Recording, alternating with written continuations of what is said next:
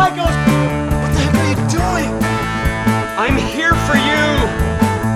We have such sights to show you. Herzlich willkommen bei Filme zum Dessert. Mein Name ist Christian Grundei, ich bin Filmemacher aus Hamburg und bei mir ist mal wieder der Tommy Kester. Hallo. Hallo, Tommy, du Hallo. stell dich kurz vor. Ja, hallo, ich bin Tommy Kessler. Ich bin gebürtiger Schauspieler und ähm, auch Filmemacher. Ja, und ich und ich kenne. Christoph, äh, Christoph. und ich kenne Christoph, äh, Christian seit zwölf Jahren. Ah, Genau. ich wollte gerade sagen, du bist doch Buchautor neuerdings. Ach ja, ich bin neuerdings Buchautor. Ja. Mehr dazu, wenn das Buch draußen ist. Ja, dann kann man das hoffentlich auch kaufen. Ja, wir haben äh, zwei Filme gesehen, die thematisch nicht sehr verwandt sind. Wir wollten. Ach, arbeitslos, haben wir das schon gesagt? Achso. Im Buchautor. Okay, machen wir einfach weiter. Ja, ich meine Künstler, die äh, leben am Limit. Wie auch immer, wir haben zwei Filme gesehen. Ursprünglich wollten wir zwei Musicals gucken und wir haben nur einen davon gesehen, nämlich Brigadoon von 1954. Und dann haben wir uns Zeit der Wölfe angeguckt von Neil Jordan von. 1984 oder was war Ja, bravo, er kann es. das? Und der erste war von 54, das, Genau. das Musical. Einfach nur 40 Jahre, nee, 30 Jahre dazwischen. Ja, genau. Ähm, ja, Brigadoon. Du hast ihn früher schon mal gesehen. Ja, erstmal muss man natürlich sagen, wir wollten zwei Musicals gucken, um die Musicals zu vergleichen. Genau, beide mit Gene Kelly. Wir haben es nur, einen haben wir nur geschafft, dann waren wir geföhnt und dann haben wir uns angeguckt Zeit der Wölfe, aber wenn man eine, einen, einen Zusammenhang zwischen Zeit der Wölfe und Brigadoon ziehen möchte, dann, dass beide in einem Kunstwald gedreht wurden, also kein, beide spielen in einem Wald, aber beide Wälder wurden in, in Studios, in Filmstudios errichtet. Das ist der Zusammenhang zwischen den beiden Filmen und sonst gibt es eigentlich keine Gemein, Gemeinsamkeit. Ich wollte schon sagen, so weiter entfernt können die auch thematisch kaum sein bei Ja. den Filmen. Ja, worum geht's in Brigadoon? Ich war so froh, dass du mich das nicht fragst, dass du das immer machst. Ja, ich kann's Aber auch ich meine, ich, ich, ja, ich kann es auch machen. Also das, ich bin so schlecht in Inhaltsangaben. Also zwei Freunde fahren nach Schottland von New York aus und ähm, treffen plötzlich auf ein kleines Dorf, ähm, wo alles aussieht wie vor, vor ein paar hundert Jahren und sie wundern sich und ähm, eine von diesen Dorfbewohnern, eine junge Frau, verliebt sich dann in, in Gene Kelly, den, der Mann aus New York. Ich weiß nicht, wie so ein Rollenname heißt.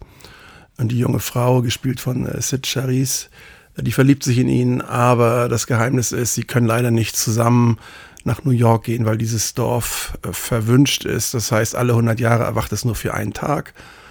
Und ähm, danach, wenn alle wieder schlafen gehen, schläft das ganze Dorf wieder für, für 100 Jahre. Und ja, genau, das ist eigentlich so die Geschichte. Ich meine, ich könnte es jetzt zu Ende erzählen, aber zum Schluss, gut, Gene Kelly kriegt sie, die. Charisse und bleibt dann in dem Dorf quasi, kommt, kehrt zurück zum Dorf, aber das muss man ja nicht so ausführlich erzählen. Aber sie beide kriegen sich, Sid und Gene Kelly, und das Dorf verschwindet und sie sind beide zusammen und der Film wurde 1954 gedreht, also werden sie im Jahre 2054 wieder für einen Tag erwachen, Ja, Ja. von Vincent Manelli, der Film. wenn der Film echt wäre. ja. Aber es ist ja nur ein Film. Gene Kellys Rolle heißt übrigens Tommy. Tommy. Ach, hör auf. Tatsächlich. Tommy und Fiona. Komisch, weiß ich, was ich merken könnte. Ja. Komisch. Verrückt. War das der Inhalt? Ja. Ja, äh, ich weiß, ich weiß nicht, du kannst es sicherlich immer kürzer erzählen. Ich habe es gerade ein bisschen, aber ich glaube, dass man hat es verstanden, worum es geht. Verwunschenes Dorf, alle 100 Jahre erwacht es zum Leben und Gene Kelly kriegt die Frau. So. Ja, im Prinzip äh, wird so erklärt, dass jeden Tag 100 Jahre vergehen.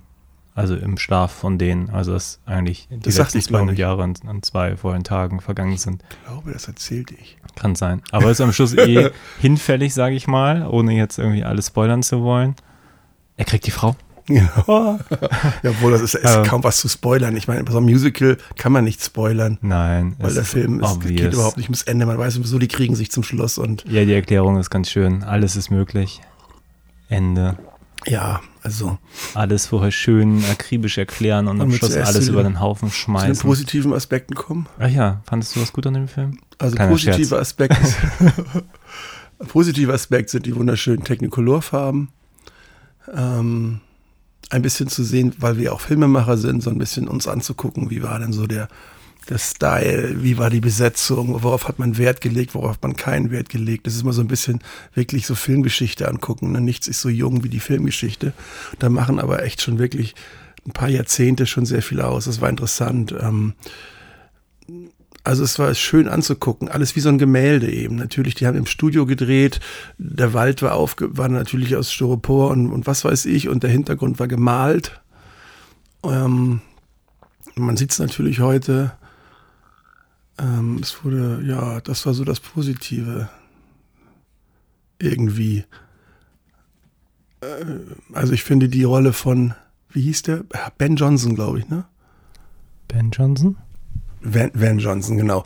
Die Rolle hat schon Humor. Das ist so ein bisschen, äh, ähm, naja, er nimmt das alles nicht so ernst und ist so ein bisschen alles so der, der, der Clown in der Geschichte. Das ist eigentlich ganz, das ist, äh, schon ganz putzig eigentlich.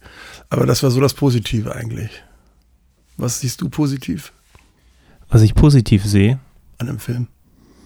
auch vieles. Also, Grund, ja, nein, also ich, ich bin bei dem, bei dem Film tatsächlich ein bisschen kritisch. Also, ähm, Letztendlich, also ich muss noch mal kurz sagen, wir haben ihn ja, also früher lief der oft im Fernsehen in den 70ern gerade und ich habe den als Kind gesehen. Fand ihn eigentlich immer super und ich, ich fand ihn heute strunzlangweilig. Es ist ein, ein, ein Musical, was eigentlich sich dahin ohne, ohne viel, das hatten wir auch gesagt, jetzt ohne viel groß Action. Die tanzen einfach immer und singen immer und die beiden kommen sich näher und verlieben sich, aber ähm, einmal, als irgendeiner aus dem Dorf dann fliehen möchte und er darf nicht fliehen, denn sobald er die Grenze von Brigadoon übertritt, löscht das ganze Dorf sich aus für immer und da wird er gejagt. Das ist so eine Szene von fünf Minuten oder so, wo ein bisschen Spannung praktisch ist. Aber ansonsten ist das wirklich ein sehr Tanz, Sing, ich liebe dich, bla bla, freudiger Film und das war sehr ermüdend für mich. dramaturgisch war da wirklich nicht, war da wirklich nicht viel. Also er findet die Frau gut, dann stellt er gefühlte fünf Minuten später fest, im ersten Moment denkt er, ah, die, die verheiratet heute, dann stellt sich nach fünf Minuten raus, ah, seine, ihre Schwester heiratet und nicht sie, das heißt, sie ist noch verfügbar. Dann bändelt er mit ihr an, dann hat er sie äh, oder die sind zusammen so halb und haben halt eigentlich nur das Problem, dass sie in dieser äh, Fantasiewelt in Brigadoon dieses Problem haben, dass er, warum eigentlich auch immer, wieder in seine normale Welt zurück muss, weil er da auch irgendwie eine Frau auf sich warten hat oder ich weiß ich, was jetzt letztlich die Begründung war, dass er diese Welt verlassen wollte, obwohl er das eigentlich nicht wollte. Das habe ich auch nicht mitgekriegt. Da habe ich, glaube ich, gerade nicht aufgepasst. Ja, Ich, aber das stimmt, aber er war plötzlich wieder in New York das, und dann, wie auch gedacht, warum geht er nochmal jetzt nach New York? Ich glaube, er, also es war total klar, dass er, dass es irgendwie wieder zurückgehen sollte, wobei nach Ja. der Logik des Films bis dahin das eigentlich unmöglich war. mhm. Ähm, ja, und am Schluss geht's doch Ende. Well, Surprise. ja, ja, er kommt zurück und eigentlich müsste das Dorf schon längst äh, verschwunden sein. Und plötzlich taucht das Dorf wieder auf und dann sagt ja dieser eine Dorfvorsteher da, durch Liebe ist alles möglich. Also Gene Kelly ist so verliebt in Sid Charisse, also jetzt mal die Namen der Darsteller, dass das Dorf dann tatsächlich nochmal durch seine Liebe, durch die Kraft nochmal kurz wieder auftaucht. Ähm, und er tritt in dieses Dorf ein, umarmt seine große Liebe und dann ist der Film zu Ende und man weiß eben, jetzt wird das Dorf wieder zu Bett gehen und Gene Kelly ist einer von ihnen. Ja, was war jetzt so positiv? Was wolltest du sagen? du wolltest doch was eigentlich sagen, sagen? was, so, was so hübsch war in dem Film. Ja, ich fand tatsächlich irgendwie Momente hübsch. Also Ja, alte Musical-Sachen sind irgendwie immer hübsch. Die haben ja, aber so einen hübschen ja, Look und, und das, das guckt sich teilweise so weg, aber diesen fand ich wirklich ein bisschen langweilig stellenweise. Das war eigentlich auch mein Hauptproblem, dass es einfach langweilig war. Weil alles, was ich dann gesehen habe, fand ich irgendwie auch schön, so bis auf, bis auf Momente. ja aber es ist sehr, sehr war- per perfekt gemacht, die Tanzszenen und auch gerade mit, das ist so, so stagey auch, denn wenn die Sid Charisse tanzt, das ist ja auch eine berühmte Hollywood-Tänzerin, hauptsächlich Tänzerin in den Filmen. Und die, also das ist einfach wunderschön und alle Schauspieler sind schön und das ist ja auch, denke ich mal, warum der Film, warum solche Filme auch früher so erfolgreich waren, durch diese Glamour-Welt, die sich eben dem Normalbürger nicht erschloss. Ich meine, es gab damals, die ersten hatten, als der Film rauskam, hatten ein paar vielleicht Fernsehen, die meisten nicht, Farbe sowieso nicht. Und ähm, gut, es war ja zwar hier die äh, Amerika war reich, es ging einem gut, aber nichtsdestotrotz haben die Leute viel und hart gearbeitet und wenn dann man so hübsche, tanzende Menschen sah, es war einfach was ganz anderes und selbst aus den 70er Jahren, die ja auch nicht gerade so bunt waren, finde ich, äh, wenn man sich da so ein schönes Musical anguckte, das hatte schon was und heute gibt es einfach so Unmengen viel an, abgesehen von den neueren Musicals, äh, die es gibt äh, auf der Bühne, wo jeder Film zu einem Musical umgebastelt wird, so ungefähr und was, was man im Fernsehen sieht und was man eigentlich im, im Internet sieht und man ist einfach so überladen, dass, dass einem dieser Glamour da nicht mehr ganz so mitreißt. Also es ist wirklich ein Film für echte Liebhaber, würde ich sagen. Ja. Ansonsten ist. Ich habe gerade nochmal Revue passieren lassen. Wir haben die ja gerade weggeguckt, deswegen war jetzt gerade der, der zweite etwas präsenter in meinem Kopf. Aber tatsächlich die Hintergründe sind beeindruckend, das ist ja alles im Studio gedreht. Also, du hast ja eben schon die Parallele gezogen zwischen beiden Filmen. Ja. Das sieht fantastisch aus. Die ganzen Tiere, Ja, das ist immer gut. ne? Man nimmt einfach einen Haufen, einen Haufen unterschiedlicher Tiere, die gar nicht zusammenpassen. Oder Schweine neben Hühner, neben, neben Schafen, neben Ziegen, packt sie hin. Dadurch gibt es so eine, eine leichte, wir sind an der frischen Luft. Äh, Ja, aber es gab Gefühl. auch tatsächlich sehr amüsante Momente. Diese, diese eine Frau, die sich an seinen, seinen Kollegen Ja, das waren so diese- ja, das Johnson stimmt, ja. schmeißt ja, und er dann vor ihr flüchtet und fast von den Ziegen ähm, ja, verraten wird. Das ist eigentlich eine sehr schöne, schöne, weil er so, dieser äh, äh, Van Johnson so, so richtig unhöflich ist zu ihr und sie so richtig weg, und so. Und das ist eigentlich, finde ich, schon fast ungewöhnlich für die Zeit, dass ein Mann eine Frau so total, ja, unhöflich, so, ähm, wie nennt man das, ähm, abfedert? Nee, Ja, nicht nur für die Zeit. Ich meine, in jedem anderen Film, Ja, wenn eine hübsche schon- Frau sich so offensichtlich an einen Mann ranmacht, dass du eigentlich hier nie. Gibt es irgendeinen Film, wo der sagt, nein, kein Bock auf dich? Ja, fällt, vielleicht gibt es das, aber fällt also, nichts ein. Aber ja, die weiß, müssen halt schon echt nervig sein und die war ja nicht mal sehr nervig gezeichnet. Die war ja einfach ja, schon, sie war sehr willig, ne? ja. Also, aber es ist eben auch auf humorvolle Weise gemacht. Also ich finde definitiv hat Van Johnson die bessere Rolle. Ähm, besser als die Gene Kelly-Rolle, der natürlich der Held des Films ist und rumtanzt. Aber gut, Van Johnson tanzt auch und, und singt, ob es seine eigene Stimme ist, bezweifle ich. Auf jeden Fall, ähm, weil er einfach viel synchronisiert wurde. Die meisten, wenn die Stimme nicht perfekt war von dem Schauspieler, wurde sofort synchronisiert in den USA. Ähm, ja, also das waren schöne Momente, das stimmt. Also das, aber das, das lohnt sich nicht dafür, den ganzen Film. Also schade, weil ich habe mir da mehr von versprochen, weil ich ihn eben so besser in Erinnerung hatte. Ein bisschen spannender, aber es war es wirklich nicht. Ja. Es ist auch komisch, weil ich das Gefühl habe, dass die interessanten Figuren, wie eben diese, diese Frau, die sich an ihn ranschmeißt, ähm, gar keinen Raum hat in dem Film. Also irgendwann flüchtet er vor ihr und sie ist einfach weg aus dem Film, bleibt dann noch in dem das, Schaukelstuhl. das ist, nee. und ich musste sagen, so, die fand ich jetzt im Gegensatz zu allen anderen Figuren mal ein bisschen interessant, weil die halt irgendwas wollte. Ich finde das eigentlich erschreckend, dass der Film hat Überlänge, ne? Nee. Hat er nee, nicht? Das waren 105 Minuten oder so. Na ja. Also keine zwei Stunden. Na gut, das ist schon ein bisschen Überlänge, ne? Dich ist alles über 90 Minuten Überlänge. Ja, ja, also 105 für Musical, also gut, Musicals manchmal. Ja, Nur man ich glaube, fragt sich, wo die Zeit geblieben ist, denn ich habe das Gefühl, habe ich den, ich kann, das, es ist, im Grunde ging ja schon etwas mehr als 90 Minuten und da ist irgendwie nichts passiert, was haben die denn gemacht die ganze Zeit? Nein, da gebe ich dir recht. Also für den Inhalt, den der? Film hatte, wären 90 Minuten mehr als ausreichend gewesen. Kurzfilm, hätte das ein Kurz. Ja, ist- einfach ein es bisschen ist mehr einfach- Story irgendwie. Und Sid Charisse, ich meine, sie ist tot, deswegen kann man so reden. Ich finde sie auch nicht so gut. Ich, ich, sie hat nicht so die. ja, das hättest du auch sagen können, wenn sie jetzt noch gelebt Ja, hätte. hätte ich auch. Ich weiß nicht, ob es gemacht hätte. Ja, Aber sie ist so ein bisschen aufgesetzt immer. Und also, sie, also was ich von ihr gesehen habe, ist ein bisschen aufgesetzt. Sie ist sicherlich ähm, mehr Tänzerin als Schauspielerin. Also es ist jetzt nichts. Ich weiß nicht. Also ich, ich habe sie mal gesehen bei diesem letzten Film von Marilyn Monroe, Something's Got to Give. Da ist sie grauenhaft von dem, was man da sehen kann. Also finde ich einfach. Ähm, sehr, sehr aufgesetzt. Dann dachte ich so, na, aber ähm, gut, der ganze Film, wir haben ja schon gesagt, wie sich die Leute bewegen, gerade die Frauen, immer so die Schultern, die Kreuz durchgedrückt, die Schultern nach vorne. Es ist alles so unnatürlich und sie passt da natürlich in dem Sinne gut rein. Sie spielt sicherlich auch nicht sonderlich natürlich. Also ich, sie ist jetzt nicht, äh, weiß ich nicht, sie hat nichts, bringt, also ich finde sie jetzt nicht so doll da in dem Film einfach. Aber mir ist jetzt nichts negativ aufgefallen bei ihr, wo ich gesagt Nee, das wahrscheinlich bin ich ein bisschen voreingenommen. Ähm, ja, gut, das kann ich verstehen. Also es ist aber auch nichts Negatives, aber es ist jetzt auch niemanden, niemand, wo man so sagt, so, hey, toller Film. Ich meine, Ginger Rogers war ein anderes Kaliber, fand ich. Die hatte auch so eine Humor, so eine Natürlichkeit und so. Und da, da ist, das ist wieder was anderes. Ja. Nochmal. Aber naja, gut. Ähm, Also bei der Künstlichkeit gebe ich dir recht. Ich hatte das Gefühl, dass es ein bisschen besser wurde im Laufe des Films, als am Anfang diese eine Dame mit dem aufgemalten Schnauzbart äh, da hinkam für eine Tanznummer mit, dem Kochtopf auf dem ja, Kopf. das war halt so. Ja, haben, die Da haben habe halt ich noch gedacht, die, die, hat da damals jemand albernen Mädchen, gelacht. die sich da, die da irgendwie die Hochzeit spielen, die stattfinden sollte. Ja, ja gut, Hochzeitsspiele sind immer noch schlimm.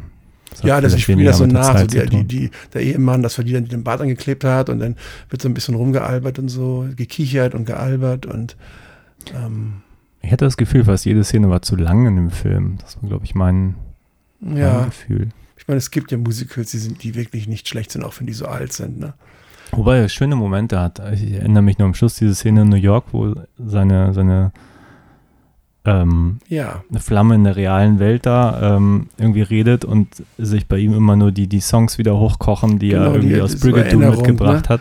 ihre Stimme wird ganz leise und die, und die Songs, die er noch im Kopf hat, die werden ganz laut und er guckt mit so einem entrückten Blick so ins Leere, während seine äh, Freundin labert und ja, und das ist äh, eine sehr lange Szene. Ich glaube sogar ohne Schnitt. Ich glaube, dass das, das weiß ich jetzt Ja, nicht. mit ich dieser glaube, das eingespielten kann Musik. sein. Ja, ja, also glaube, was ich tatsächlich, nicht. wenn man es richtig sieht, schön. was den Film wirklich einfach nicht so gut macht, ist, es gibt tatsächlich eigentlich keine Handlung. Ja, gebe ich. Es gibt keine recht. Handlung. Beziehungsweise Das ist halt null an Handlung. Also ich glaube, es wäre ein Ja, leichtes gewesen, da zumindest eine kleine Dramaturgie reinzumachen. Es hat keiner was zu gewinnen oder zu verlieren, außer dieses große Ding, dass natürlich das Dorf nach einem Tag verschwindet. Aber letztendlich, äh, er will sie und sie will diese ihn. Informationen, die kriegen die ja erst nach. Wir haben nach, also ich habe ja mal auf, die, auf den, den Timer geschaltet zu dem Zeitpunkt, als sie diese Informationen bekommen. Da ist ja über die Hälfte des Films vorbei. Waren das noch Ja. 50 Minuten oder 55 von 105? Also dann wird ja erst so dieses Mystery-Ding so ein bisschen aufgemacht. Man weiß zwar, irgendwas ist an dem Dorf komisch, aber es wird halt nicht erklärt bis zu dem Zeitpunkt. Und da ist einfach schon der halbe Film um und eigentlich ist nahezu nichts passiert, außer er findet die Frau toll und sie findet ihn auch toll und dann Ja, tanzen sie eben. und er muss gar nicht um sie kämpfen. Keiner sich. muss um jemanden kämpfen. Es ist einfach ganz klar. Ähm, die sind von Anfang an, oh, ich liebe dich, ja, ich dich auch, okay. So nach dem Ja. Motto. Das ist so, ähm, ja. Die Frage ist nur, was passiert nach dem einen Tag eigentlich? Ja, es Ja. ist einfach, Es ist die ganze Zeit so, wir wollen was essen, oh, das Geld geht nicht, äh, ah, wir kriegen es so. so hm. es ist auf jeden Fall ein Film, von dem ich genau weiß, dass ich ihn sehr lange nicht mehr sehen werde, weil ich einfach, ähm, ja, einfach weiß, dass mich jetzt nicht viel erwartet, außer wirklich tanzende. Der Film war auch, glaube ich, ein ziemlicher Mensch. Flop damals, Das, ja, mal was. was ich so gelesen habe. Ja, ja, kann mag sein. Also. Ja, ich weiß gerade diesen anderen Film nicht. Ich habe irgendwo gelesen, ähm, die haben Geld von irgendeiner anderen Produktion abgezogen und Brigadoon gegeben. Und dann war dieser andere Film oder viel größere Hit nachher in den Aha. Kinokassen. Aber frage mich jetzt nicht, Ja, du hast ja gelesen, das das war. so teuer, diese, diese zu mal, die Hintergründe zu malen, ne? war. War das so? Ja. Hast du es gelesen? ja, zumindest die Größe ist wohl beeindruckend, aber die Angaben in der IMDb waren irgendwas mit Feet, deswegen habe ich mir so. das jetzt auch nicht gemerkt, weil ich nicht weiß, wie viel. Naja, auf jeden Fall, es ist 600 nicht so. Es gibt ja 30 diese, Feet diese? Verfahren, wo dann irgendwie ähm, ein Hintergrund gemalt wird, der wird abfotografiert und dann wird er retuschiert in den Film. Bei Vom Winde verweht haben sie das gemacht. Ähm, deswegen gibt es äh, gar keine richtigen Drehorte von den Häusern, die benutzt wurden bei Vom Winde verweht, weil das alles gemalt ist. Und das einzige echte sind immer die Eingänge, wo die Leute reingehen. Ähm, und der Rest ist einfach gepinselt, aber eben später zusammengefügt in der Post-Production. Und hier in dem Film, da wurden da riesige, also ja, Kulissen gemalt quasi. Ähm, und vor diesen Kulissen wurde dann so Waldboden und so, was weiß ich da, geformt und Bäumchen gepflanzt und sowas. Und ähm, es wurde nicht später eingefügt. Ähm, Ja, sieht ein bisschen künstlich aus, aber verdammt Ja, gut, muss ich aber es sagen. ging wahrscheinlich nicht anders, weil während die tanzen, muss sich die Kamera bewegen. Und, und bei diesen äh, Shots, wo die, das auf Glas irgendwie gemalt wird und dann eingefügt wird in der Post-Production, da, da, da darf sich die Kamera nicht bewegen, die muss ganz fest stehen. Ähm, sonst funktioniert es nicht. Und da sich die Kamera bei Brigadoon ja bewegt mit dem Tanz, äh, konnten sie nichts in der Post hinten einarbeiten, sondern mussten eben Kulissen malen, die dann eben ganz normal, wo die Kamera langfahren kann. Ähm, also das war sicherlich ein Grund, weil, wie gesagt, das ähm, kann ich mir schon vorstellen, was das für eine Arbeit ist, da in riesigen Kulissen zu pinseln. Ja. Ich glaube, ich war ein bisschen irritiert, weil der Film sofort mit Gesang anfängt. Hm, ja, Ja, ich bin der Meinung. Also es kam, kommen schon ein, zwei Gesangsnummern, bis überhaupt die beiden Hauptprotagonisten dann da gezeigt werden, da der, der Ach Gene so, Kelly ah, ja, ja, ja. Als das Dorf erwacht, glaube ich, ne?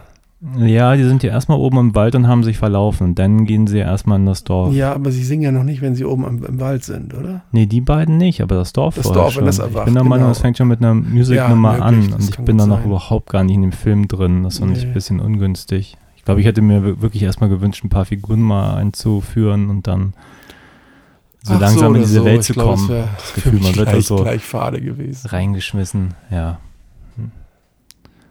Ja, Ja, es nee, wird jetzt auch nicht mein Lieblingsfilm. Nee, auch nicht. Ähm, Dabei ist die Idee so gut. die Idee ist schon ziemlich gut. Und ich hatte ja vorher gesagt, dass das, das so interessant ist, weil es ja so einen leichten, creepigen Aspekt hat, dass eben ein Dorf wacht auf und dann nach einem verschwindet es wieder nach einem Tag. Aber das wird so als Matter of Fact hingenommen. Das ist so, das ist überhaupt nicht, das habe ich anders in Erinnerung. Es ist wirklich nicht creepy oder unheimlich oder so, war das für alle. Es ist ja auch noch, das ist ja auch noch ein interessanter Aspekt. Es ist ja nicht so, das Dorf ist verflucht und schläft für 100 Jahre und wacht für einen Tag auf, sondern die sehen das ja als Segen an. Die, die, die Rückgeschichte ist, dass da irgendwie so viele Hexen waren und bla bla bla, um das Dorf zu schützen, hat eben der, der Vorstand irgendwie gebetet, dass das Dorf bitte beschützt werden soll und bitte für 100 Jahre dann äh, schlafen soll und für einen Tag erwachen soll, was, für, was ich irgendwie eigenartig finde, ein komischer, komisches Ansinnen. Aber so war das irgendwie und so sagen die ja auch, dass das Dorf für 100 Jahre schläft und dann erwacht für einen Tag, das ist ein Segen. Und das ist irgendwie schon, und deswegen funktioniert es wahrscheinlich eventuell auch, oder es wurde so gemacht, dass Gene Kelly zum Schluss auch eben in dieses Dorf zurückgeht und auch ein Teil dieses Segens wird. Wenn das ein Fluch wäre, müssten sie das Ende so gestalten, dass der Fluch aufgelöst ist und das Dorf dann nicht mehr äh, schläft. Verstehst du, was ich meine? Ja. Also, aber das, das, äh, das, das, das muss ja irgendwie, damals musste es ein Happy End geben. Also entweder ist es ein Fluch, dann ist ein Happy End, das Dorf schläft nicht mehr, oder es ist ein Segen, dann schläft auch das Dorf zum Ende des Films und Gene Kelly wird ein Teil. Oh Gott, hoffentlich war das jetzt deutlich, das war gerade so voll chaotisch, klingt das, glaube ich. Aber ich hoffe, das verstehen Leute, was ich Ja. meine. Also, ähm, es wird als Segen angesehen und das ist natürlich von der Dramaturgie natürlich ein Killer eigentlich, ne? Ja, und davon ab gibt es ja, wie gesagt, es gibt ja gar kein, gar kein richtiges Dilemma. So, alle in genau. dem Dorf sind eigentlich glücklich, Ja, bis auf richtig, eine Person, die raus möchte. Den halten sie dann davon ab. Und der macht ja noch nicht mal was Schlimmes, der schafft es ja auch nicht, da wegzukommen. Es wäre ja viel interessanter äh, zu sehen, was passiert wäre, wenn er dann geflüchtet wäre. Ähm, und stattdessen wird er auch noch umgebracht. Das ist tatsächlich Ja, übrigens, das ist aber ganz, auch ganz seltsame Entscheidung. Vor allem eine seltsame Drehbuchs. Szene, wo er auf den Baum flüchtet und wenn schon mitten, alle wollen jagen diesen Menschen, der weg will. Und während dieser Jagd äh, schießt Van Johnson eine Ente, die hochfliegt und trifft aber ihn auf den Baum. Also, das ist schon etwas Ich glaube, er eigenartig. sagt es noch nicht mal jemandem, oder? Er ist Doch, noch doch, das, ach ja, stimmt, warte mal, weiß ich gar nicht genau. Ja, es kann sein. Ich meine, das ist, wird, wird so rüber weggespielt. Nur es ist so bizarr, so ohne Ende. Bong, oh, jetzt ist er tot. Ja, gut, ja. man, also, wie gesagt, das, wenn man an einem Film was zu meckern hat, dann fällt einem sowas alles auf. Normalerweise. Ähm, aber das ist ja, wie gesagt, das waren ja noch eher die. Ja, er sorgte so für die heiteren Momente. Ja. Was ich so ein bisschen vermisse, wenn ich so an alte, weiß nicht, kann man den Zauberer von Ost Musical nennen? Also ich oh meine, ja, das ist ein gesungen. knallhartes Musical. Ja, den liebe ich ja zum Beispiel. Der ist ja noch Mhm. deutlich älter. Und da ist natürlich die Faszination, so wie auch bei Alice im Wunderland, eine Person kommt in diese neue Welt und entdeckt diese Welt. Und in dieser Welt gibt es einfach nichts zu entdecken. Und das sehe ich so als grundlegend problematisch Naja, und es an. gibt die, die, die- die Flucht vor dem Bösen, das ist die Hexe und so, die immer wieder auftaucht. Das ist ja auch. Ja, genau. auch Aber, Spannung nein, rein, aber ich ne? meine jetzt bei, bei jetzt Zauberer von Ost, die kommen da hin und treffen auf den, den, den, den, den äh, Zinnmann und ja. auf den und auf die Vogelscheuche und, Mhm. und über alles was und bei Alice im Wunderland auch und eigentlich bei allen dieser Filme. Und hier, ja gut, die trinken irgendwie Whisky, Bier oder was auch immer, irgendein Ale, was sie lecker Singen finden. Und tanzen, ja, ist schon so. Das ist halt doch ein bisschen wenig. Ja, Da diese Welt hat ja sonst nichts wirklich Außergewöhnliches zu bieten, außer dass ähm, dass sie alle einen komischen Akzent haben und schottisch sein haben. sollen, obwohl sie alle irgendwie eher einen irischen Akzent, glaube ich, haben. Mit dem R gerollt. Und anstatt Ja sa sagen sie Ei. Ei. Ei. Ja, das kann schottisch sein, das weiß ich nicht. Aber auf jeden Fall haben die alle keinen schottischen Akzent. Das ist, äh, aber das könnte ja auch keiner verstehen. Das ist ja auch okay. Alle haben sehr witzige Kostüme, alle so kariert. äh, Völlig Stereotyp. Wir sind Schotten, wir tragen alles kariert. Das ist schon wirklich ein eigen, witziger, f- eigenartiger Film. Ja. Ja. Zur Musik kann ich nicht so viel sagen, weil Musik ist. Naja, man kann so viel sagen, dass es keine Ohrwürmer gibt, ne, wie Musicals haben. Aber es ist wahrscheinlich auch erst. Na, ich hatte schon das Gefühl, dass es ein, zwei gängige Dinge ja, gibt. aber hier die waren auch- das? Hm, ja. Kannst ja. nicht sagen, Ja, aber wir aber- kennen doch alle zum Beispiel I'm Singing in the Rain und so und so eine Geschichten und das kam natürlich Ja, gar nee, nicht das vor. nicht. Also hat jetzt keine, keine Musik, die jetzt da irgendwie bekannt wurde und ein Gassenhauer wurde über die Jahre. Stimmt wohl. Ja, Ja, Brigadoon, auch mal gesehen. alte Kamelle. Für Freunde von Süßigkeiten. Alte Karamelle. Ähm, Ja. ja. wie gesagt, für Leute, die Musical und Tanz finden, ist ganz interessant. Kennst aber du sonst ein paar Sachen von dem Minnelli? Also Der Name ist mir total geläufig. Ja, natürlich kenne ich Sachen, aber mir fällt jetzt nichts davon ein. Aber wenn ich weiß, was er gemacht hat, fällt mir sofort ein, ja, der hat ganz, ganz viel gemacht. Und ich, und ich gibt auch Filme, wo ich dachte, ach, das ist von ihm. Aber das äh, ähm, wo gab es, aber mir fällt jetzt gar nichts ein. Der hat einfach Osterspaziergang, glaube ich, ist auch von ihm. Aber das, ähm, der ist zum Beispiel, habe ich besser in Erinnerung. Aber ich glaube, ist er von ihm? Ich glaube ja. Ähm, der hat also aber auch noch lange gedreht, relativ, ich glaube noch Ja, in den 70er Jahren. Ja, und ich bin eben so eine IMDb-Liste durchgegangen. Ich kannte total viele Titel vom Namen, Ja. aber Geh jetzt wenige, gucken. die ich jetzt Ja. wirklich mal die letzten Jahrzehnte geguckt hätte. Ja, guck mal, gehen wir durch. Also, ähm, An American in Paris von 51, Mhm. Gigi, Gigi ist auch so ein ganz berühmtes. The Bad and the Beautiful. guck mal, Osterspaziergang hat er gar nicht gemacht. Was, was ist denn das Neuere von ihm? Äh, bis in die 70er hat der Film Genau, gedreht. genau. 76, A Matter of Time, Kenne ich nicht. On a Clear Day, You Can See Forever. Das sind jetzt auch nur die englischen Titel. Ja, aber hier Gigi.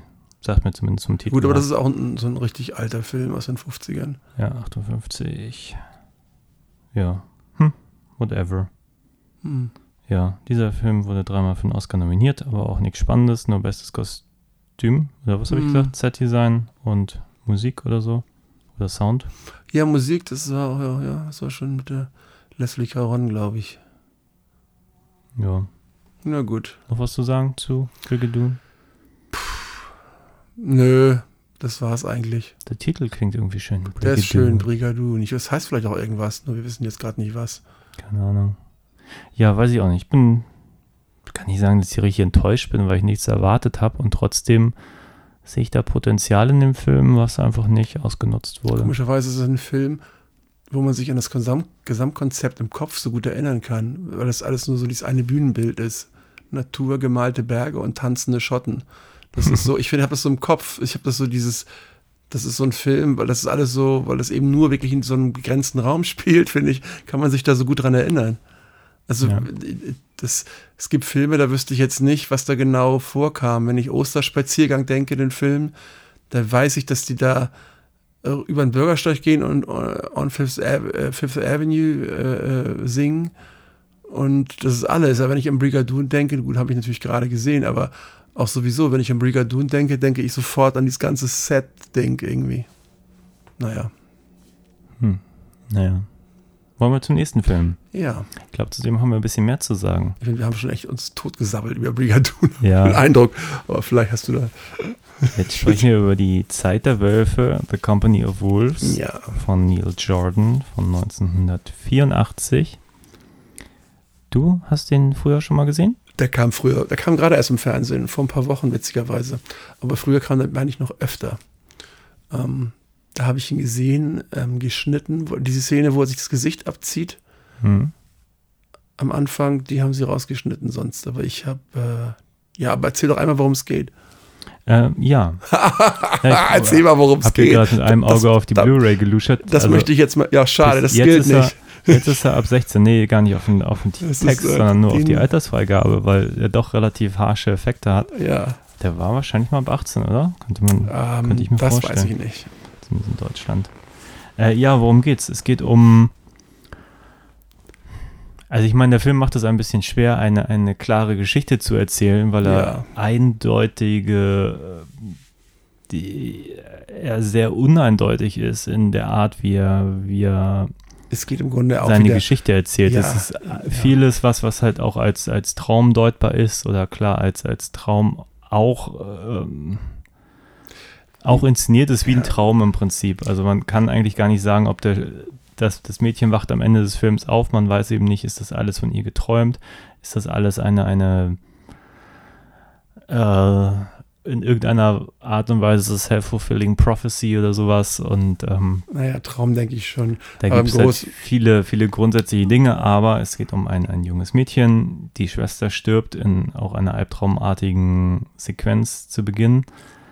Und ihre Großmutter erzählt ihr Geschichten über Werwölfe, also über eine Frau, die sie vielleicht sogar selber ist. Früher, ich glaube, es ist sogar die gleiche Wohnung, in der sie wohnen.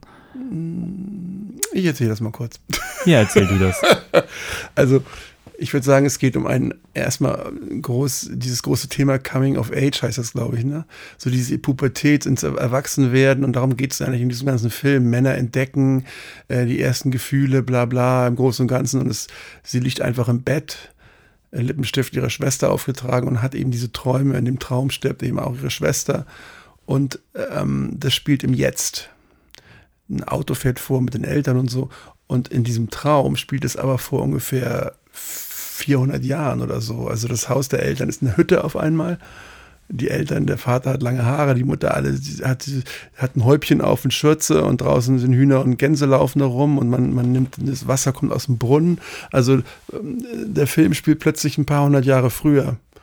Und ähm, ja, es ist eine An An Aneinanderreihung von Geschichten, wo der Mann, gerade die Frau, kaum, hauptsächlich der Mann mit dem Wolf verglichen wird. Ähm, der Mann, das unheimliche Wesen, innen drin ein Wolf, außen ein, ein, ein Mensch.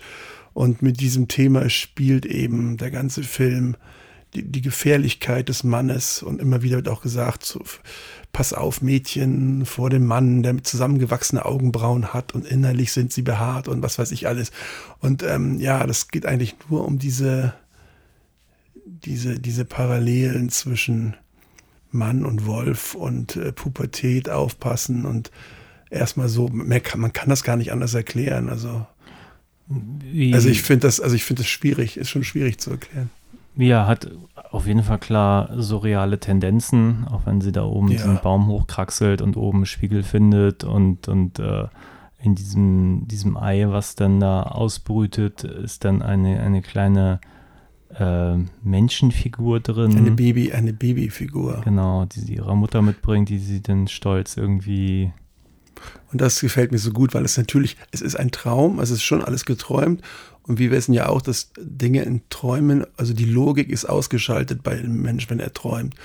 Das heißt, man, man, man wundert sich nicht über komische Dinge, die im Traum passieren. Hier ist es ähnlich. Sie, ich meine, sie klettert auf den Baum, ein Ei springt auf und in diesen Eiern liegen kleine, keine kleinen Vögel, sondern diese kleinen Baby, Babyskulpturen. Und sie wundert sich gar nicht darüber. Es ist so, oh, schön.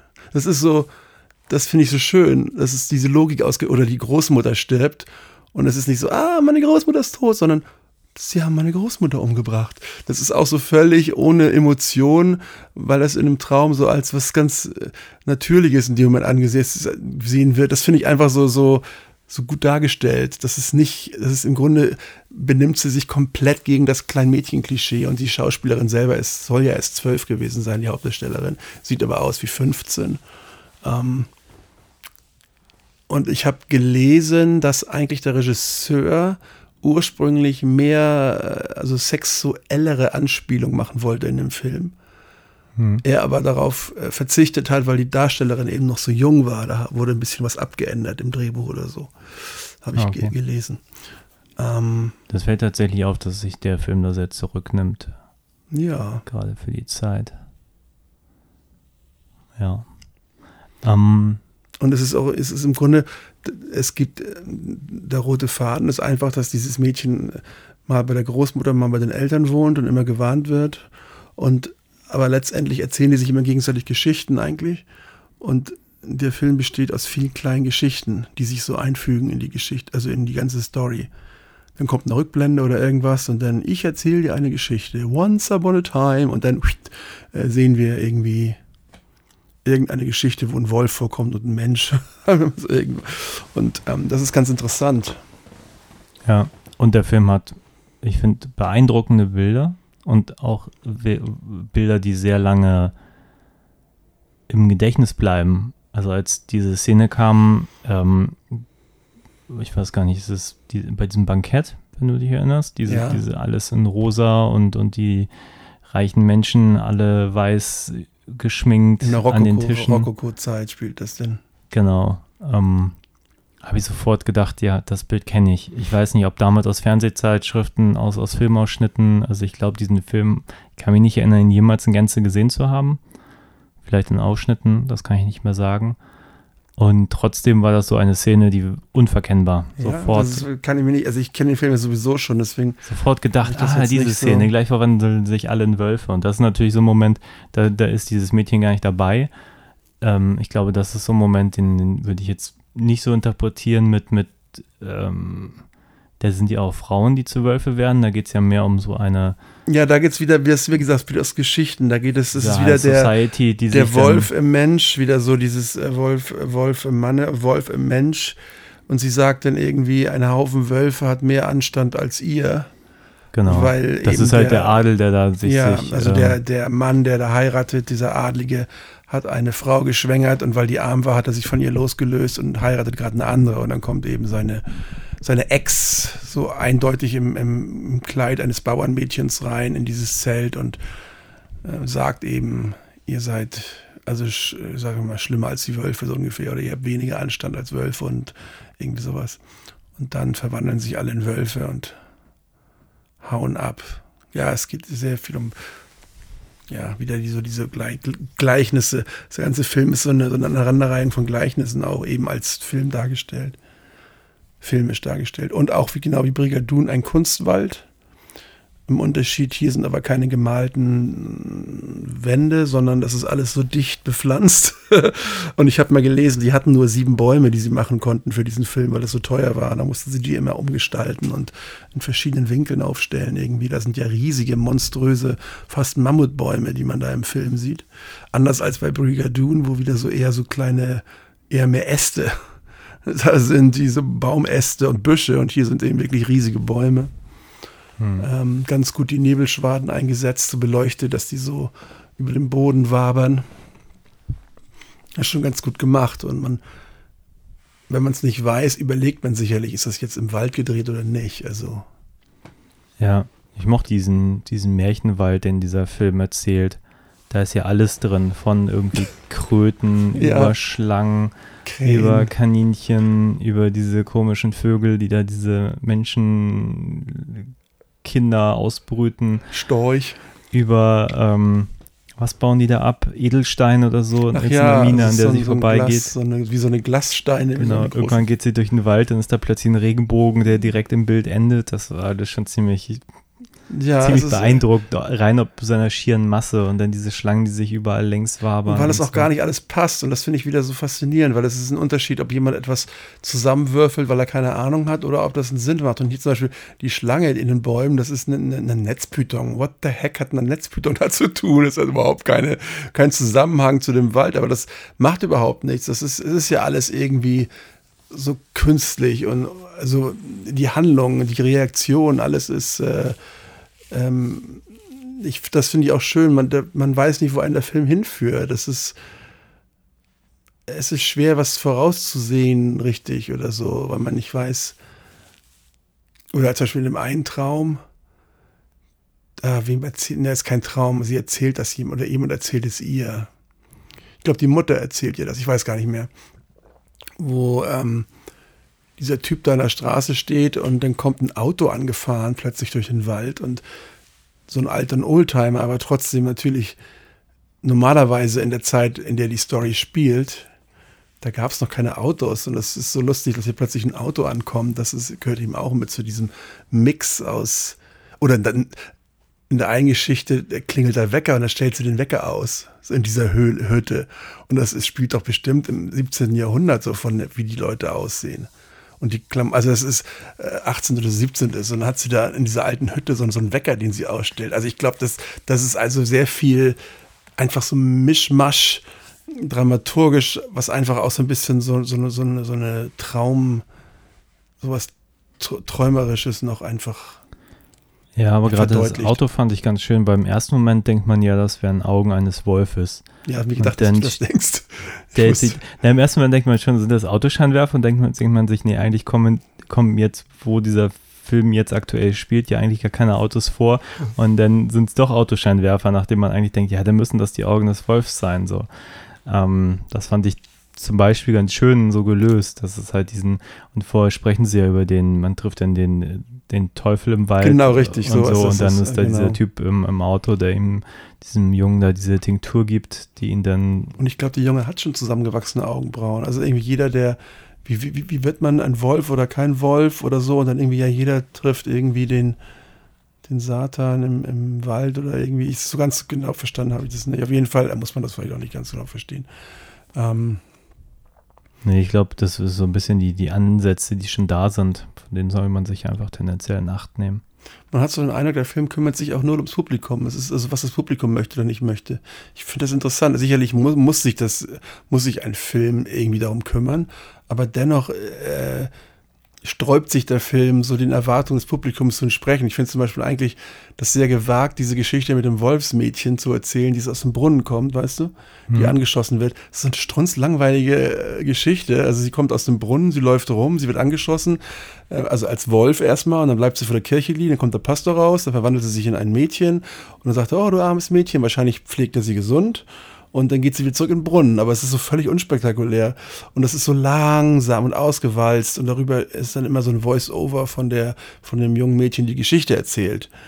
Und, und es ist irgendwie völlig mutig, das so, so spät in diesen Film noch zu bringen.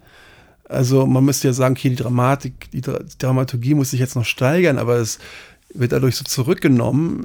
Es wird einfach eine Geschichte erzählt und man muss da eben, man sitzt im Kino oder hier vor der Leinwand und muss da eben, muss das ähm, durchstehen. Ja, wobei, und das finde ich irgendwie cool. Ich finde das irgendwie nicht, nicht irgendwie interessant. Ja, das stimmt. Ich, wobei, also A, finde ich, gibt es aber total viele Momente, die wirklich spannend sind, die ja, einfach für mich absolut. auch gut funktionieren. Dann gibt es halt diverse Geschichten, die also wo ich dann auch einfach drin bin, zumindest solange diese einzelnen Fragmente mhm. dieser Geschichte laufen. Ähm, Gerade bei der Geschichte, also die, die Sache ist ja so, wenn, wenn du sagst, das ist so episodenhaft, ist ja nicht so, dass das eine, dass es eine Aneinanderreihung von Kurzgeschichten ist, das ist es ja auch nicht. Diese Geschichte, die du gerade meinst mit dem Wolfsmädchen, das ist ja so, dass sie dem Wolf, der ja vorher dieser, dieser Mann war, dem sie im Wald begegnet ist, sie, wenn er wieder ein Wolf ist, mhm dem Wolf ja diese Geschichte erzählt. Genau. Und das ist natürlich ja eine Parabel auf das, was dann irgendwie danach kommt, weil sie sich ja dann gegen Ende, wir spoilern jetzt mal, sich ja selber zu einem Wolf verwandelt. Und ja, aber das, das ist, ich habe das gar nicht so als Zusammenhang gesehen. Naja gut, aber ich glaube schon, diese, diese Geschichte soll eigentlich so ein bisschen so vielleicht ja, sie, ihren Werdegang erzählen aus. Sie hat jetzt ja, aber ich meine, sie passt rein. Ich will jetzt gar nicht sagen, dass sie nicht reinpasst. Ich finde es nur mutig, plötzlich, weil jede Geschichte, die erzählt wird, hat immer so einen Höhepunkt, wo irgendwas Schreckliches passiert oder so. Und dann kommt plötzlich diese Geschichte, wo, wo die dennoch zum Ende des Films, die so ganz seicht ist. Und es, ich sage ja, ich finde es ja gut. Es ist im Grunde, es ist so, es ist wieder so gegen die Erwartung eigentlich, was man erwarten würde. Ich kann mich erinnern, als diese erste Geschichte erzählt wurde, der Typ heiratet diese Frau und es war schon klar, da ist irgendwie so wolfmäßig der Mann drauf, hat zusammengewachsene Augenbrauen und er geht raus zum Pinkeln und du sagtest dann, und jetzt wird er ein Wolf oder er pinkelt oder sagtest du da irgendwie sowas, ein Wolf oder er wird gefressen oder irgendwas. Und im Grunde passierte gar nichts wirklich von dem, sondern er blieb einfach weg und die Frau hat neu geheiratet, kriegte neue, neue Kinder und dann kam plötzlich der, Jahre später dieser erste Ehemann zurück hatte lange Haare und sagte, Frau, was machst du hier überhaupt? Du hast mich hier betrogen, hast andere Kinder und ähm, verwandelt sich dann in einen Wolf und dann wird ihm der Kopf abgehauen und so weiter. Nur ist es eben auch so diese Erwartungshaltung, also ich kenne ja den Film nun schon, aber auf jeden Fall hätte ich auch gedacht, okay, jetzt heiraten die beiden, jetzt wird er ein Wolf und frisst sie oder sonst irgendwas. Aber das passiert alles nicht. Er geht raus, Mhm. bleibt weg und kommt Jahre später wieder. Das ist einfach auch so schön. Das ist einfach nicht, nicht, nicht erwartet. So. Ja.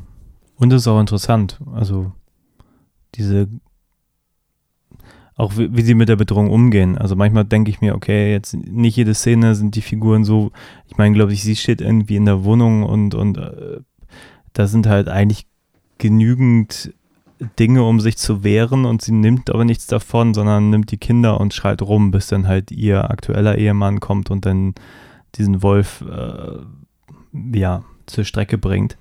Ja, sie ist halt starr vor Schreck, als er sich verwandelt, ne? Genau. Als er, Aber das sind manchmal so Momente, wo ich mir dann äh, am Schluss auch, ähm, ihre Großmutter ist schon tot und, und ähm, sie macht mit diesem Wolf, manchmal denke ich mir da so, so, so in sich schlüssig sind die Figuren. nein, nein, aber das ist ja gerade wieder das. Ja, das stimmt, aber das ist das, was ich so, was ich so für einen Traum, was ich so als Traum, traumhaft eben, also traumhaft nicht im Sinne von super, sondern was so in Träumen eben ist. Das ist so eine, so eine gewisse Diskrepanz zwischen, wie man normalerweise reagieren würde und wie dann tatsächlich reagiert wird. Ich meine, klar, ich denke mal, diese Verfremdungseffekte, wenn zum Beispiel die Großmutter stirbt, dann zerfällt sie ja wie eine Porzellanpuppe. Der Kopf, der zerbricht und Genau. ja, Und das ist ja in keinster Weise realistisch. Das, nein. es Und ist- aber ja bewusst und, und dadurch, dass es ja natürlich auch so überhöht ist, verstehe ich dann auch, dass es nicht so, einen- so einen emotionalen Impact hat, weil es ja so dermaßen als, ja, als, als, als ja symbolisches Bild irgendwie gedeutet wird, ihr dennoch Abgang. real in dem Moment natürlich, ne? Ja. Angela Lansbury Ja, übrigens. Lansbury, die noch, glaube ich, noch keine 60 war, als der Film gedreht wurde. Ja, aber ich habe gedacht, so, ich kannte sie immer nur vom Mord ist ihr Hobby und dann ja, sehe ich gleiche das. Zeit, wo sie es gedreht hat. Es müsste davor oder danach oder Ja, währenddessen. irgendwie dachte ich, dieser Film wäre früher, aber stimmt ja gar nicht, ist ja alles 80er. ja, es ist die gleiche Ähm. Zeit. Sie sieht wahnsinnig alt aus, weil sie so auf alt gemacht wurde. So alt ist sie noch Genau. gar nicht in dem Film. Ähm, Ja. ja, das Ende ist wirklich bizarr, weil sie, also sie träumt das alles und schläft und dann am Ende rauscht ein riesiges Rudel Wölfe durch das Haus, also jetzt wieder das reale Haus. Das ist so ein zweistöckiges Herrenhaus. So fängt der Film auch an, dass sie eben im Dachbodenzimmer schläft von diesem zweistöckigen Herrenhaus. Und jetzt sieht man dieses Herrenhaus wieder und ein, in Zeitlupe ein riesiger Haufen Wölfe, der da durchrennt. Und das Haus ist aber so verwittert innen. Das ist irgendwie so, als wenn da jahrelang keiner gewohnt hat. Die rennen dann die Treppen hoch und äh, sammeln sich alle vor der Tür von diesem Zimmer. Und dieses Mädchen ist dann, wie gesagt, im Bett und wacht so auf und dann zerbricht die Scheibe von diesem Dachzimmer und ein Wolf springt da durch und man hört das Mädchen nur schreien, dann ist der Film zu Ende. Und dann kommt noch so ein, so ein heißt das Prolog oder irgendwas? Noch so ein, so ein Prolog? Na, Epilog normalerweise Ja? am Schluss. So ein Epilog. Epilog, genau. Abschließt. ähm, wenn sie noch ähm, so noch so gereimt achtet Mädchen vor dem, vor dem Fremden und sowas. Ähm, es ist bizarr. Da, da wird plötzlich in der Realität. Also Ja. ist es jetzt immer noch Traum oder ist es, es ist, es ist ein bisschen, ich glaube, da, das ist absichtlich einfach ein Fakt ab Ende, was irgendwie. Ich habe jetzt auch nicht so viele Geschichten entdeckt, aber ich meine, es wird natürlich ganz klar auch die Rotkäppchen-Story irgendwann ja, absolut. Nur, erzählt. also nicht nur, sondern zum Schluss, ganz klar. Genau. Und ich kann mir natürlich auch vorstellen, dass vielleicht irgendwelche anderen äh, Fabeln oder Märchen da irgendwo Einfluss gehalten haben, die ich jetzt aber auch nicht erkannt habe. Nee, das stimmt. Nee, ich war nur bei dem Ende jetzt, was das Ende bedeutet. Hm. weil sie, ja- weil das ja wieder zurück zum, zu diesem Herrenhaus geht und plötzlich ist sie weg von dem Traum in, in dem Jetzt, in der, im Jahre 1984, wo die Wölfe sie angreifen. Ja. Ja, schwierig. Also tatsächlich finde ich diesen, diesen kryptischen Rahmen jetzt auch schwer, mir da eine, eine logische Interpretation auf die Schnelle beizupulen. Also auch am Anfang mit der Schwester, die dann verschwindet und so. Ähm, weiß man nicht, gab es die Schwester überhaupt? Ähm, Also ich denke schon, dass es die gab, weil der Anfang ja komplett realistisch ist. Die Eltern kommen mit dem Auto nach Hause, die Schwester rennt raus, äh, Rosalie, die schläft oben, die ist beleidigt, die kommt nicht aus dem Zimmer raus. Hm. Und die Eltern, ja, hol sie raus, es gibt Essen oder so. Und dann äh, geht die Tochter nach oben, hämmert an die Tür und ruft immer, du blöde Pest, so nennt sie ihre Schwester, die Pest, komm raus, spielt die Beleidigte. Und dann Cut zum, zu Rosalie, wie sie da liegt und träumt und dann fängt der Film eigentlich so an. Genau. Nur ob das Mädchen wirklich gestorben ist, das weiß ich auch nicht. Ich glaube, das war eher Wunschtraum. Wunschtraum. Ja, in dem Moment. Also irgendwie, dass sie sich nicht verstehen, weil der Traum, denn die Schwester wird ja vom Rudel Wölfe zerpflückt, also im Traum. Hm. Und dann geht es weiter, dass sie äh, im, im Sarg liegt und beerdigt gerade wird. Nur natürlich, nur wie gesagt, plötzlich springt der Film 100 Jahre, 200 Jahre. Ja. Ansonsten, was, was gibt es noch zu dem Film zu sagen? Ja, also ich finde diesen, ich finde diesen Jungen, der so gut gecastet ist, diesen Love Interest, also diese, der kleine Junge, also der kleine Junge, der ist auch so 13 oder so, der so in die Rosalie verknallt ist. ja. Und mit ihr, der ist, niemals würde der heute so gecastet werden. Das ist so ein Junge, der hat so ein bisschen so, so eine große Nase und ein schweres Kinn und eigentlich überhaupt nicht. Heute würde man irgend so ein niedliches Kind nehmen, was da gut hinpasst. So ein Zac Efron-Typ oder irgendwie sowas. So ein, so ein, so ein, so ein gut aussehendes, wahrscheinlich nur nach 15, nur nach 15 Jugendlichen. Und dass sie so einen Typ genommen haben, wo vorne ein Zahn fehlt und, und irgendwie das Gesicht so ungewöhnlich ist, das finde ich eigentlich nicht super, dass so besetzt wurde. Ich frage mich wirklich, wie der zu der Rolle gekommen ist, wie, wie, warum der gecastet wurde. Ich finde es toll, aber das finde ich, ähm, macht das interessant auch, dass man eben nicht nur diese, und ich finde auch diesen Huntsman, diesen Jäger, der einen leichten Lispler hat, den sie trifft im Wald, Hm. der sich in einen Wolf nachher verwandelt, der, glaube ich, Deutscher ist. Den, der ist auch super gecastet. So dieses schmale Gesicht, diese große Nase und so, das sind auch so Gesichter, die, die, wo ich nicht weiß, ob das heute auch so gecastet werden würde. Und, oder ob da einfach wieder einfach so ein, so ein schöner Seifenoperntyp genommen würde. Ja, wobei man dazu sagen muss, es ist ja ein britischer Film, es ist ja auch keine amerikanische Produktion. Ich könnte mir vorstellen, hätten die Amerikaner dieses Buch verfilmt, wäre es wahrscheinlich deutlich geradliniger von der Geschichte Ja, und auch weniger edgy, also auch in der, kann der sein, Besetzung. ja. Stimmt. Kann gut sein, ja. Grundsätzlich fand ich die alle irgendwie ziemlich gut gelungen. Auch jetzt gerade, wo du den, den Sohn ansprichst, die, die Familie oder der Vater von dem, der war ja auch so ein, so ein ekeliger Typ. Es gibt ja auch gleich diese, diese schöne Schlägerei, wenn der Junge als erstes aus dem Wald zurückkommt ja, und noch ich schreit kenne den auch aus anderen Filmen. Ich weiß jetzt nicht aus welchen. Und sich dann da diese große Schlägerei zwischen den Erwachsenen ergibt, bis halt das Mädchen auch aus dem Wald Mhm. herauskommt. Das ist halt schon ziemlich. Ich kenne die, das sind teilweise wirklich ähm, sehr ähm, bekannte englische Darsteller und ich, ach, jetzt weiß ich, wo ich den kenne, diesen, diesen, diesen dicken Vater-Typ. Dick war der, also voll schlank. Der hat gespielt in American Werewolf, da war er einer von denen, die in diesem, äh, in der Bar sitzen, wo die beiden Ha- Hauptcharaktere reinkommen im Moor in London oder wo irgendwie außerhalb. Und da sitzt, äh, da sitzen diese, diese, oh, diese Gäste und einer von den Gästen ist eben dieser Typ ähm, und redet mit denen. Daher kenne ich den, ah, genau. Ah, okay. Und, ach ja, und der, der Vater von Rosalie, der hat in dem Film Titanic auch mitgespielt. Da war er der Butler von dem, äh, von dem Antagonisten. Okay. Ja, damit kennst du definitiv mehr Schauspieler als ich. Ja, ich erkenne die wieder. Ich habe keine Ahnung, wie die Namen, wie die Namen da sind. Das ist ja immer so, auch wenn man die Namen, von dem fielen mir die, fallen mir die Namen sowieso nicht ein, aber auch von bekannten Leuten fallen mir die Namen oft nicht ein. Ich bin ganz schlecht mit Namen. Okay. Also völlig schlecht. Ja, also grundsätzlich muss ich sagen, der Film mir außerordentlich gut gefallen. Also die Bilder sind ganz häufig extrem beeindruckend. Ja, wie, wie, ja, einfach so auch so voll von Ideen, wie gesagt, als, so, so nebensächlich halt, wie dieser Regenbogen plötzlich im Wald in, in einem Bild und im nächsten ist dann dies und im nächsten ist dann das und das ist einfach, Ja, sehr viel Liebe. Das ist halt das ist so, ja, mit- so, so Labor of Love, so ein bisschen. Ne? Also das hat schon, glaube ich, den Leuten viel bedeutet. Das, also, oder dem, also da wurde viel reingesteckt an Production Value, auch heißt immer diese komischen Namen, das immer hat Production Value. Aber es ist ja so, dass so. Und was man muss auch noch mal erwähnen, dass es natürlich noch keine digitalen Tricks gibt, sondern alles äh, äh, manuell direkt vor Ort Tricks sind, äh, die verwendet wurden. Ähm, keine, nichts, äh, keine Computer, natürlich nicht zu der Zeit. Ja.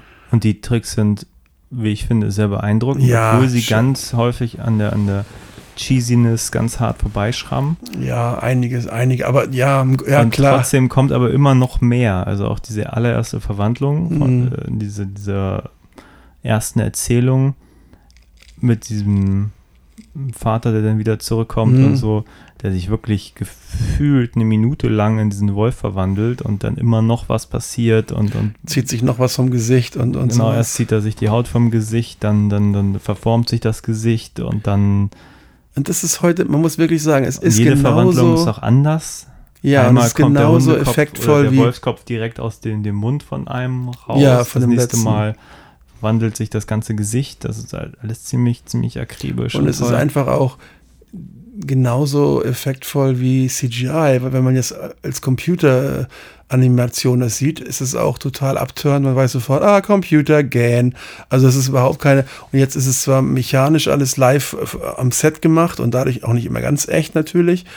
Hm. Aber der Effekt ist auch nicht anders, als wenn man heute sowas übergelacktes, extrem perfektes aus dem Computer sieht. Das ist, ich finde sowas irgendwie schon wirklich toll und es ist auch gut gemacht einfach, ne? Also für die Zeit sowieso. Also einiges ist schon, zum Beispiel, Ja. wenn so die Zunge rauskommt bei diesem einen Ja. Typen, der ganze Kopf ist künstlich, ne? Ja, ja, und die Zunge ist auch super lang. Und die Zunge, ist sagen, wirklich heute würde man natürlich die Zunge digital aus dem normalen, echten Menschen rauskommen lassen. Und hier wurde extra, um diese lange Zunge aus diesem Typen rauskommen zu lassen, wurde extra so ein Kopf gemacht, angefertigt.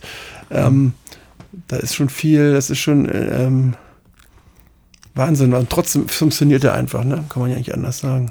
Ja, ich glaube aber auch, weil der Film diese Bilder wirklich produziert, die er braucht. Also Ja, es ist nicht ja. eben nicht nur dieser Ekeleffekt, sondern dann wird halt diesen, diesen Werwolf der Kopf abgeschlagen, der landet in einem Trog von weißer Milch Mhm. und dann kommt ja der Kopf wieder hoch und dann wird da menschlicher Kopf und einfach dieses Bild in dieser, dieser Milch, das ist halt dann doch nochmal ein bisschen mehr, als einfach nur den Kopf auf den Boden fallen zu Die haben lassen. schöne Das ist Bilder. Also ich habe zum Beispiel auch dieses, dieses Wolfsmädchen, was in den Brunnen kriecht zum Schluss. Das ist so mit, mit Gegenlicht und dann sieht man nur so die Umrisse von diesem nackten Mädchen und so. Also die haben schon auch auf jeden Fall immer schöne Bilder produzieren wollen. Ne? Und ich kann mir vorstellen, dass manchmal auch so manches Mal der Kameramann Orgasmus kriegte, wenn er durch seine Kamera guckte. Und dann sieht er so diese Nebel. Und heute wird auch alles digital gemacht oder viel. Und da ist dann so, so beleuchtet, dass wirklich so ähm, drei Meter über dem Boden, da ist erstmal nichts und dann kommt nach drei Metern so eine Nebelschicht, die über dem Boden ist und dann so beleuchtet von, also das sind schon, also da muss man schon, wenn man sowas sieht, dann glaube ich, das sieht ja schon so toll aus im Film. Ne? Aber ich glaube, das sieht noch, wenn man dann so die Kamera guckt und man sieht das dann wirklich so, das ist schon, glaube ich, sehr beeindruckend auch. Also das, die haben schon wirklich, wollten die Bilder sprechen lassen auch, ne? Also was ich am schlimmsten allerdings finde, ist die Szene, wo sie die Babys findet. Also die kriegt auf den Baum, die Rosalie. Also wirklich extrem hoch, weiß ich nicht, 30, 50 Meter über dem, der Erde. Ja. Dann springen die Eier auf, dann kommen da diese kleinen Puppen, das finde ich gut, die liegen dann da. Aber vorher sieht man so, so, so einen White Shot, wo dann der Vogel wegfliegt. Und das ist Zeichentrick. Und das finde ich so, oh Gott, das ist wirklich schade. Das ist so ein bisschen, das ist schon mal ziemlich, das finde ich ziemlich schlecht. Ja, da, da entlarvt sich der Effekt. Die Ja, so extrem, weil er halt so schlecht ist, Zeichentrick, das geht dann halt, finde ich, das ist blöd. Ja. Das ist zwar sehr von weitem, aber man ist ja doch jetzt schon einen geschulten Blick und das finde ich doch, ähm, Ja, es erinnert mich tatsächlich an, an einen nicht so guten Science-Fiction-Film, den ich neulich gesehen habe. Da gab es auch so einen White Shot, wo man auch dachte, oh, den Effekt hat damals jemand gekauft, so, Ah. weil so dann auch die Close-Up-Benahmen danach wieder total gut waren. Aber dann dieser Moment, wie auch da, dieser Baum von Weitem, der so ganz offensichtlich irgendwie nicht zum Rest passt, denkt man sich auch, hm, war das jetzt nötig? ja, Aber gut, 80er im Kino oder später auf ausgeleiterter VHS ist wahrscheinlich nicht so aufgefallen. ja, jetzt. da wahrscheinlich wirklich nicht. Das, Weil jetzt die ähm, Blu-ray auch nicht so toll war, muss man sagen. ja, als Blu-ray, jetzt weiß ich nicht, wie viel der, der Beamer auch wirklich bringt für Blu-ray. Ach ja, jetzt liegt es an meinem Beamer, Nein, ich, ja? weiß, ich weiß nicht, ist auch schon ein bisschen älter und ich weiß jetzt nicht, wie sehr der, wie sehr der Nein, das, das, ist nicht der tollste, kann. aber äh, da geht mehr. Also ja, wahrscheinlich. Ja, okay. Die, die deutlich älter sind, die deutlich besser aussehen. Er ist wahrscheinlich nicht, nicht nochmal remastert oder sowas, ne? ja, ich sag mal, wenn man den auf DVD hätte, der würde kein Stück anders aussehen als diese Blu-ray. Ja, ich glaube auch nicht. Also es ist okay, aber hm. Hm, hm, hm. Ja. Ja, Zeit der Wölfe. Wären solche Filme heute noch, würden, würde Film heute noch so gedreht werden? Ich meine, außer natürlich von den Effekten her, ich glaube. Ich weiß gar nicht, macht der Neil Jordan gerade überhaupt noch irgendwas? Ja, unabhängig davon, wer den gemacht hat, sondern ob diese, ob diese Art von Erzählung, ob das heute überhaupt noch, jedes Jahrzehnt hat ja so seine Spezialitäten, was er so gerne äh, zeigt. Und ähm, die Frage ist immer, ähm, manchmal frage ich mich, ob sowas noch heute in der Art gemacht werden würde oder ob das heute. Ich glaube nicht. Das ist einfach, heute sind die Märchen Spider-Man und Batman und diese Geschichten versuchen dann irgendwie. Aber so diese, diese Art von. Das ist halt schwer zu sagen. Also tatsächlich Werwolf-Geschichten als solches waren natürlich in den 80ern ein bisschen populärer durch American Werewolf und halt auch den Film und, und Howling Teen war, Wolf das war aber. und Howling, Howling war genau, früher. was da so alles gab. es Ja, aber ich Werwolf denk gab's- mal, ja, gut, also da waren halt ein paar Erfolge und auf denen war, ist womöglich, kannst du jetzt auch nur mutmaßen, aber dass so ein Film auch vielleicht deswegen entstanden ist, weil es halt diese populären Filme gab, an die man sich so ein bisschen dranhängen konnte, thematisch. Dass man wusste, okay, Leute mögen Werwölfe. Aber ich glaube, finde ich, es ein Werwolf-Film ist. Aber ich, Na gut, er, Ja, spontan stimmt, ja. erinnert mich der mich tatsächlich an so ein paar andere britische Produktionen. Also gut, ich meine, American Werewolf, natürlich diese Verwandlung und so, da haben sie schon, aber das ist ja wieder was anderes. Nee, ist gar nichts Nee, anderes. eigentlich. ich, aber worauf ich eigentlich hinaus möchte, ist, äh, wir haben hier gerade in einem Podcast äh, vor, weiß nicht, zwei, drei Folgen über ähm, Dr. Jekyll Mr. Hyde Filme gesprochen. ah, okay. Bei Dr. Jekyll und Miss Osborne haben sie es halt so ähnlich gemacht. Die wollten, die haben halt dieses Dr. Jekyll-Thema genommen und Mhm. eigentlich daraus ein im weitesten Sinne auch ein relativ künstlerisches Werk erschaffen. Aber ich glaube auch der Film, der wäre nicht äh, ich kann es jetzt nur mutmaßen, was da in der Produktion vielleicht passiert ist, aber sicherlich haben, haben die Produzenten auch eher gedacht, sie kriegen jetzt äh, irgendwie einen wie auch immer gelagerten Horrorfilm und dann haben halt die, die, die, die Kreativen hinter den Kulissen dann doch ein deutlich künstlerisches Werk erschaffen. Und Ich kenne den Film nicht. Ich, ich sage ja nur, es ist eine, eine, Achso. eine Vermutung, dass bei diesem Film eigentlich auch das Werwolf-Thema maßgeblich womöglich dazu beigetragen hat, dass es den Film überhaupt gibt. Und dann vielleicht doch etwas anderes entstanden ist. Hm, Ich weiß nicht, ob der nach dem. Ich, da, da, leider weiß ich überhaupt nicht, ob der nach dem Buch entstanden ist oder so. Oder nach, Aber Nein, du aber ich kannst meine, natürlich recht Werwolf-Geschichten gibt es ja wie Sand am Meer. Und ich Gut, aber wenn es, also ich, komischerweise habe ich den, du hast natürlich recht, das ist irgendwie schon Werwolf-mäßig eine Geschichte, obwohl ich das überhaupt nicht so gesehen hätte, weil er, das Böse steht irgendwie gar nicht, weil normalerweise ist der Werwolf immer böse und hier steht das Böse nicht im Vordergrund, sondern ich kann das gar nicht mehr sagen. Einfach die Misstrauen, allgemeines Misstrauen Männern gegenüber. Also der, der, der Wolf ist sozusagen das Sprungbrett irgendwie für diese, ich, ich kann das schwer erklären. Also das ist, es ist jetzt, es geht halt mehr wirklich um, um, um es geht mehr um eine Geschichte, wer hat Angst vom schwarzen Mann so ein bisschen mehr als um Werwölfe. Also, Also das wenn man die Motive zusammenrechnet, die, also ich so sehe, also ich glaube, man lehnt sich nicht weit aus dem Fenster, wenn man sagt, Gesellschaftskritik ist es grundsätzlich. Ob es jetzt diese, diese High Society-Episode ist oder halt grundsätzlich die grundsätzlich sind ja eigentlich immer die, die Macht ausüben, die, die auch irgendwie zu Wölfen werden. Am Schluss das Mädchen, die dann ja auch quasi Macht ausübt gegenüber dem, dem Wolf am Schluss, wird ja dann auch selber zum Wolf. Beispielsweise. Hm. Also von daher ist meine Vermutung, dass es auch damit viel zu tun hat und eben sicherlich auch mit Pubertät und allem und aber auch, ähm, ja, der einfach, ja, im Prinzip sich, sich mit Macht auseinandersetzt, im weitesten Sinne, die dann natürlich häufig von Männern aus, ausgeführt Ja. wird, diese Macht, weil es ist halt einfach ja auch genau das Problem. Und gleichzeitig ist es so klischeehaft, wenn so vor den Männern gewarnt wird. Das ist so, das finde ich auch so ein bisschen lustig. Es wird so, es ist Klischee, es wird vor den Männern gewarnt. Und eigentlich müsste es dann so sein, dass man zeigt, na, Männer sind aber gar nicht so schlimm. Aber es ist genau das Gegenteil. Es wird von den Männern gewarnt und die sind auch noch diejenigen, die zu Wölfen werden und so. Also es ist so eigenartig, dass das nicht in einem Film ähm, das nicht beschwichtigt wird oder, oder gezeigt wird, naja, so schlimm, wie erzählt wird, sind die Männer ja gar nicht, sondern dass genau das Gegenteil gemacht wird. Es also genau tatsächlich so ist, dass die Männer die Gefährlichen sind, die sich dann in Wölfe verwandeln. Also ich finde das halt ähm, auch so ein bisschen gegen den Strich gebürstet ist der Film eigentlich auch in der Beziehung.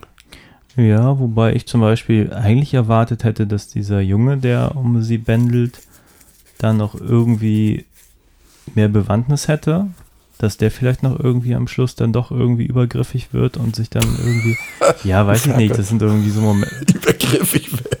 Gedanken, die mir dann kommen, Ach weißt ja, du, am Anfang nee. versucht er sie auch zu küssen und so und, und sie dann an den Wald zu bringen und ich Aber das sind so die Sachen, die sie nicht machen. hat. Vielleicht, vielleicht war das ja so und das ist vielleicht eine der Geschichten, die er denn nicht gemacht hat, weil sie erst zwölf war. Ähm, wie der Regisseur, Möglich. wie er Aber stattdessen sagte. gibt es halt diesen, diesen anderen, dem sie dann im Wald begegnet, Ja, wo ich eigentlich beim Gucken dachte, okay, das hätte ich jetzt eigentlich von dem Jungen erwartet.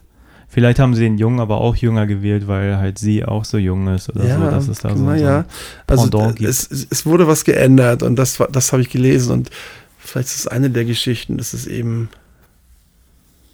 Aber sie hat schon, also, sie hat das eigentlich gut gemacht, oder? Also Bitte? rein schauspielerisch fand ich. Ja, sie ist gut, das fand ich eigentlich auch. Sie hat, das fand ich auch. Also das, äh, ähm, also man kann sich nicht vorstellen, dass sie so jung ist, ne? Es ist nochmal, es ist, wenn sie wirklich zwölf war, ist das wirklich ziemlich krass, ne? So für eine Zwölfjährige. Weil sie einem definitiv vorkommt wie eine 15-, 16-Jährige. Ja, auf jeden Fall. Auf jeden Fall, ja. Ja, aber schöner Film. Also ich glaube, ich habe ihn nie gesehen oder wenn dann nur Momente und war jetzt sehr positiv angetan.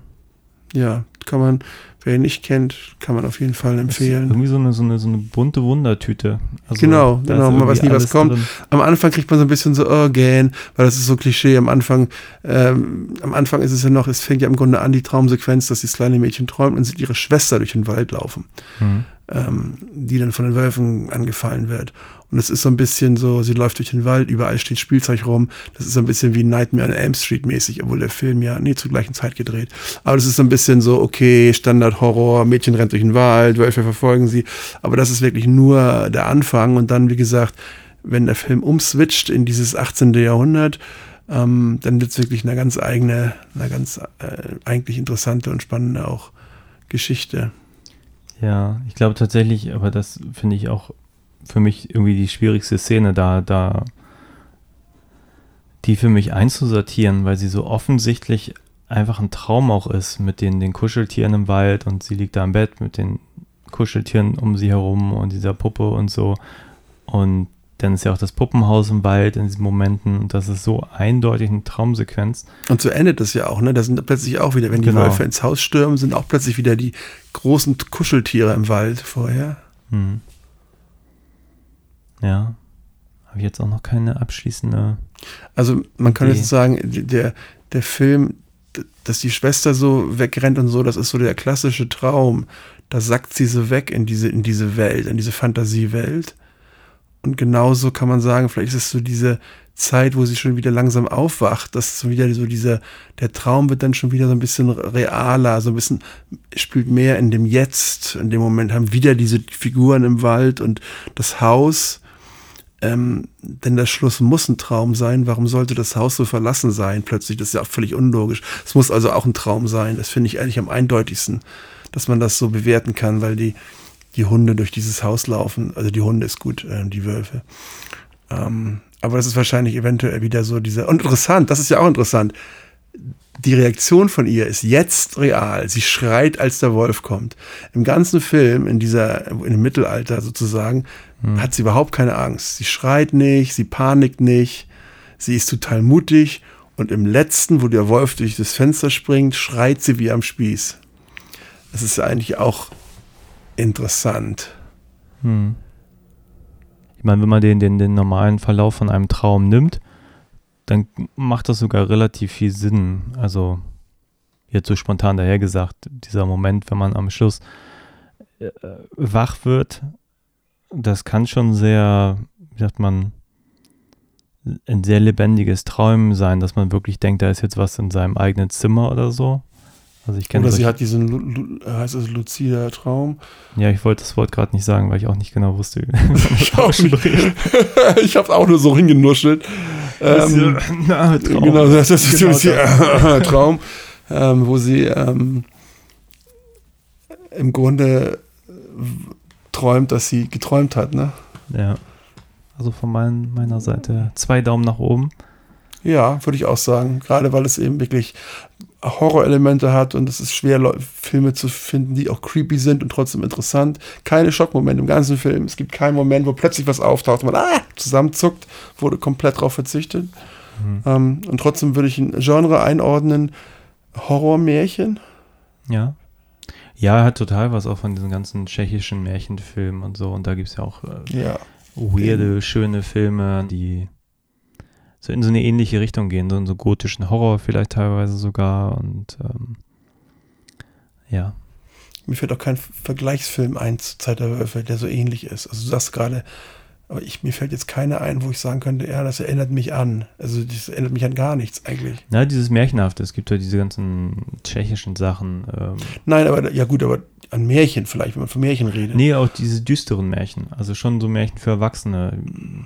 Wie gesagt, Laurin war so einer. Ach so, meinst du das äh, jetzt? Oder, oder, was, Tausendschönchen, da gab es ein paar auch von. von ja, von mir fällt aber nichts so. ein. Also mir fällt keiner ein, der dieses Märchenhafte und Horror, Horrorelemente hat und Gucken wir demnächst nochmal ein. Ich, ich Ja. suche nochmal was raus. Gut, dann haben wir es für okay. heute, oder? alles klar. Ja, schön, dass du da warst, Tommy. Ja, vielen Dank. Und wir sehen uns demnächst wieder zu einer Ja, weiteren Ausgabe genau. von Filme zum Dessert. Auf Wiedersehen. Genau. Mal sehen. Tschüss. Ja, tschüss. Wann sehen wir uns wieder? Was hast du gesagt?